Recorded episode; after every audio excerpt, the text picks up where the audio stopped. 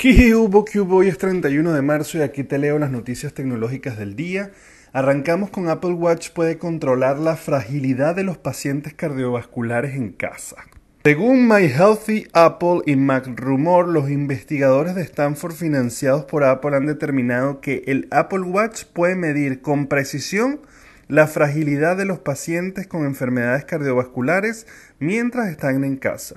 El uso de un reloj inteligente personal fue casi tan bueno como una prueba en la clínica, reveló el estudio de Stanford. Los científicos recopilaron los datos utilizados del, Apple Watch Serie 3 y una aplicación Bass Track especialmente diseñada, pero es probable que el software de terceros no sea necesario en el futuro.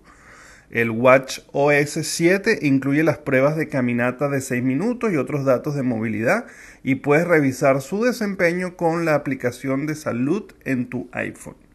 Los hallazgos insinúan que el Apple Watch y otros relojes inteligentes podrían ahorrarles a los pacientes la molestia de visitar al médico para medir su capacidad funcional. Simplemente podrían caminar por sus hogares y entrar ahí así signos de problema.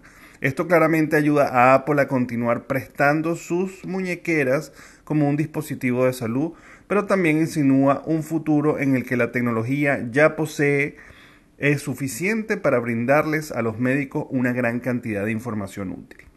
El tema de todo esto, pues si ya nos quejamos de la información y de nuestros patrones de comportamiento y de las páginas que visitamos, no me imagino cuando ya empiecen a saber todos nuestros temas de salud lo cual a mí me tiene sin cuidado, me parece valioso, creo que es bueno para todos, pero imagino a la gente paranoica, pues, y con cierta razón entendible la angustia que esto les puede causar. Por otro lado, Intel quiere recuperar a Apple como cliente y ve inaceptable que la industria de semiconductores dependa demasiado de Asia. El nuevo CEO sienta las bases del futuro de la compañía. Este señor Pat Gelsinger daba a conocer las líneas maestras que quiere seguir durante su mandato. Ahora, en una entrevista a la BBC, asegura que quiere recuperar a Apple como cliente. No solo eso, asegura que la industria de semiconductores depende demasiado de la fabricación en Asia, algo que según sus palabras no es aceptable. Para lograr lo primero y evitar lo segundo, el CEO anunció la creación de una nueva división denominada Intel Foundry Service que permitirá a la compañía fabricar chips para otras empresas.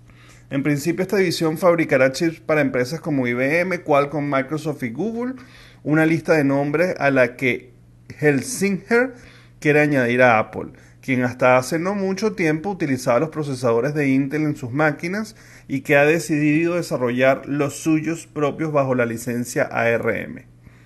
Lo importante es que le preguntaron ¿y por qué quieres recuperar a este cliente? Y entre otras cosas, porque es uno de los mayores usuarios de capacidades avanzadas de semiconductores, aseguró. No sé qué significa eso. Habrá que ver qué pasa, porque definitivamente Apple está haciendo pues su gran bandera, sus chips y lo exitosos que son. Eh, si realmente son y seguirán siendo tan buenos como lo son, pues no creo que se devuelvan.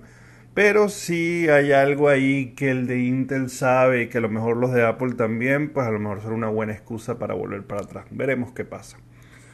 Bueno, señores, ya saben que me pueden conseguir en todas las redes sociales como arroba el gordo circuito y se pueden suscribir al canal de YouTube o de Spotify para que reciban estas notificaciones todos los días. Nos vemos mañana. Bye bye.